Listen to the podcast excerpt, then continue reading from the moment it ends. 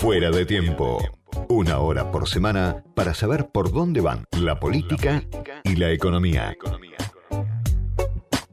Del otro lado de la línea está ya Matías Cremonte, que es abogado laboralista, fue presidente de la Asociación de Abogados Laboralistas hasta hace muy poco y además es asesor sindical de gremios importantes, entre ellos el gremio de aceiteros. Matías, soy Diego Genud, gracias por atenderme. Hola Diego, al contrario, un gusto.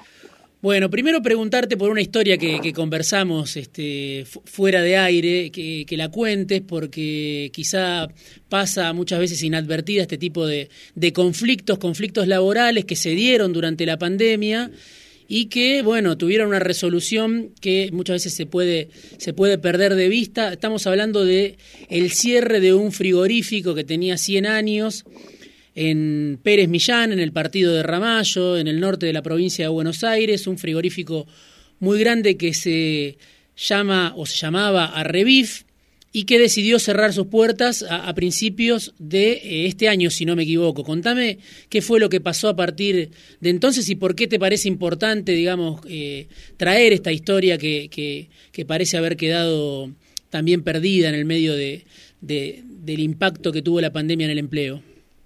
Sí, efectivamente, es un tema, un, caso muy importante, porque es un frigorífico que se llama Revif, bien decís que de ahí en Pérez Millán, tiene muchos años, pero tiene una, una actividad muy importante de, esos que se dedican al, comercio exterior, a las exportaciones, y es una de las actividades económicas que más rentabilidad tiene en Argentina en los últimos años, y que cerró en febrero en el marco de un conflicto colectivo, porque más allá de que las escalas salariales vigentes puedan ser, bueno, razonables o no, digamos, pueden estar de acuerdo o no los trabajadores, en ese frigorífico se pagaba menos que lo que establecía el convenio colectivo, sumado a ello las condiciones de trabajo en los frigoríficos, que por ahí no, no todo el mundo está al tanto, ¿no? Pero son de por sí muy penosas, como lo fueron siempre, es decir, trabajo de, a muy bajas temperaturas, manejando animales grandes, cargando, casi como un trabajo a destajo de, de principio del siglo XX, ¿no? Una cosa realmente muy muy penosa. Entonces hubo un conflicto grande porque, bueno, lo que suele ocurrir en esos casos, entre el salario bajo, el incumplimiento de la empresa y las condiciones de trabajo tan penosas, generó un conflicto donde más de mil trabajadores y trabajadoras, porque es un frigorífico muy grande, bueno, la mayoría de los frigoríficos tienen muchos, es muy intensivo en mano de obra, y, bueno, pararon y comenzaron un conflicto en reclamo de mejores condiciones. Y Esto todo, en un momento en que estaban prohibidos los despidos. En un momento en que estaban prohibidos los despidos, claro. siguen prohibidos, ¿no? En este realidad, en teoría. Efectivamente, siguen prohibidos.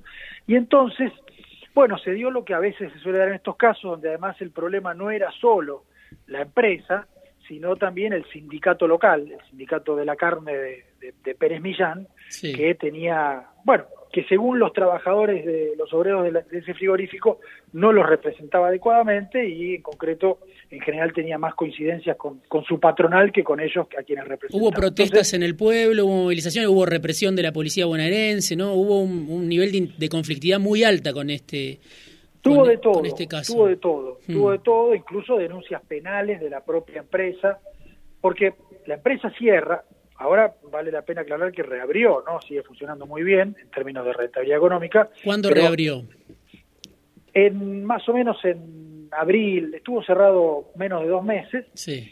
Y eh, fue una decisión no económica, sino una decisión en el marco de un conflicto. Es decir, fue un lockout patronal, es cerrar como una medida de fuerza contra los trabajadores. Y con despidos, ¿no? 200 despidos, me decías. Y con 200 despidos. Mm. Eh, una gran parte de trabajadores de planta y otros que estaban contratados a través de empresas de trabajo eventual o subcontratistas, de manera muy irregular también, porque eran trabajadores que hacen lo mismo que el resto en la, en la planta. Es decir, había una, una cantidad de, condimentos que hizo que este conflicto sea uno de esos que explotan y que tienen una repercusión en todo el pueblo y en, y en la región, ¿no?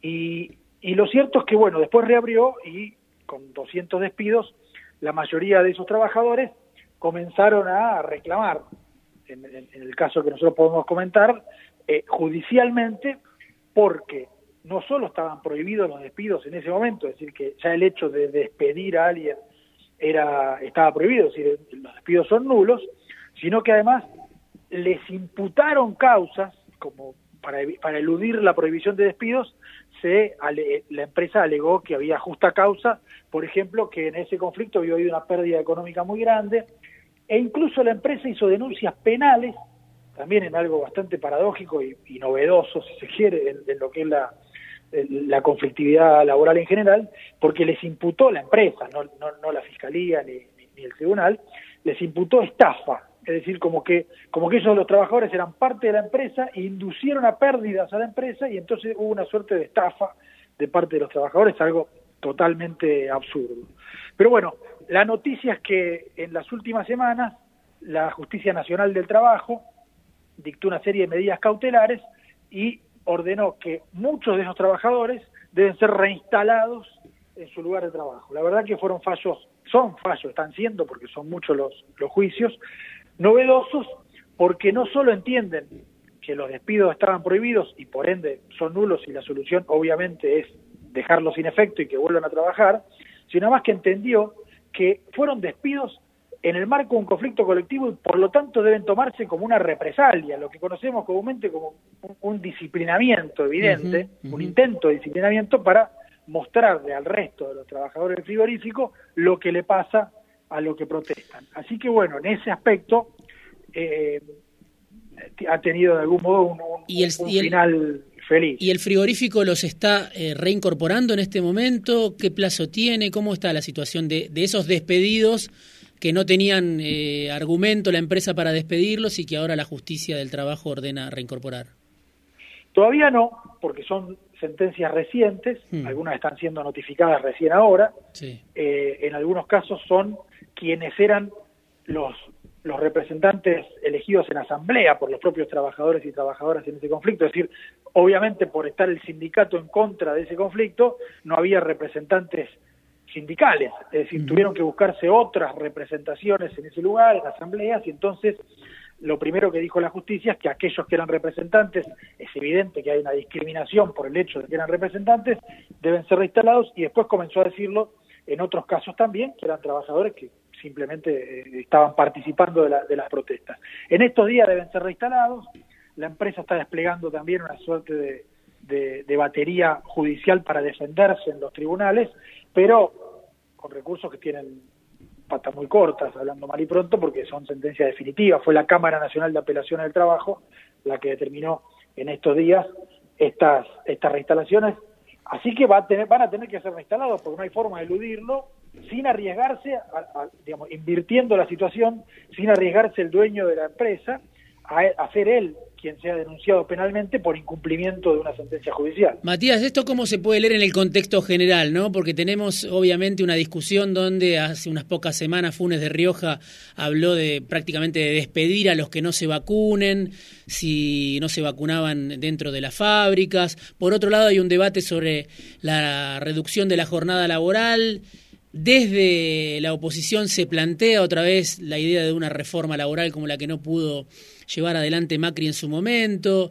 Digo, hay trabajo precario. ¿Cómo ves el contexto? Porque tenés fallos como este que uno puede decir para los que viven de su trabajo, de un ingreso en pesos, que muchas veces están sindicalizados, es una buena noticia. Por otro lado, la realidad del trabajo es muy complicada. Obviamente se destruyeron muchos puestos de trabajo y además se creó eh, empleo precario y tenés un mensaje como el de el de Funes de Rioja ahora al frente de la UIA. Bueno, esto se da en el contexto, en la realidad del mercado de trabajo, que es tal cual vos lo definís, y, que es tan heterogéneo, que tiene situaciones como el empleo formal de frigoríficos, pero que es, digamos que si bien es salario formal y trabajo formal registrado, son salarios relativamente bajos, y entonces genera igual conflictividad, más allá de estas condiciones especiales de trabajo, digo, por lo penosa y que siempre genera conflicto en, esta actividad, y tenés otros que, han, que tienen mejores salarios y que han tenido la voluntad de llevar adelante negociaciones que intenten o recuperar lo, lo perdido si eso ocurrió o ganarle la inflación y lo han logrado. En la heterogeneidad de eso hay, hay de todo. Por un lado, resaltar lo importante de que si hay una patronal que, si se quiere, mucho más crudamente que lo que plantea la Unión Industrial a través de Funes Rioja lleva a la práctica directamente despidos cuando están prohibidos, denuncias penales y criminalización de la acción sindical, el resultado judicial en esto, de algún modo, bueno, eh, trata de regularizar todo lo que sea por fuera de los canales normales de, la conflictividad en el mercado de trabajo. Ahora, sí hay una avanzada, no, quiero eludir tu pregunta, por supuesto, sí hay una avanzada de la representación patronal que va intenta ir mucho más allá de lo que es eh, esta, esta particularidad de algunos sectores. Por ejemplo, reformar el sistema de indemnizaciones, esto que ha tomado bastante eh, notoriedad en, los las últimas semanas respecto a, un proyecto de ley de algunas empresas o de algunos sectores empresariales de eliminar la indemnización por despido, es algo totalmente novedoso, si se quiere, lo que es una, una, avanzada, no lo preveía ni el proyecto de reforma laboral. Eh, Anticonstitucional, ¿no? Seguro, porque el artículo 14 bis de la Constitución Nacional prevé que el, el trabajo en sus diversas formas tiene que eh, tener una protección especial y muy particularmente una protección contra el despido arbitrario. Y la mm. forma que, que la legislación entendió que se protege el despido arbitrario es con primero penalizándolo, el despido arbitrario, y poniendo, y, digamos, estableciendo una pena, que es una indemnización que repara ese daño que, se causó. Y además, redoblado esa protección, redoblada la protección, por lo menos en la situación de pandemia, con, con la prohibición de los despidos, además de la duplicación que se había establecido antes. Es decir, todo lo que fue entendiéndose en Argentina como la forma de proteger el al trabajador y a la trabajadora contra el despido arbitrario, no se puede desandar con un proyecto que sustituya la indemnización por un seguro de desempleo, digamos, eso sería impensable, por lo menos desde el punto de vista eh, legal y constitucional, como bien señalaste. Matías, muchas gracias por este rato en Fuera de Tiempo. Me quedé sin minutos, pero vamos a volver a hablar seguramente y me parecía que merecía ser contada esta historia del frigorífico Arrevif en Pérez Millán, Ramallo, norte de la provincia de Buenos Aires.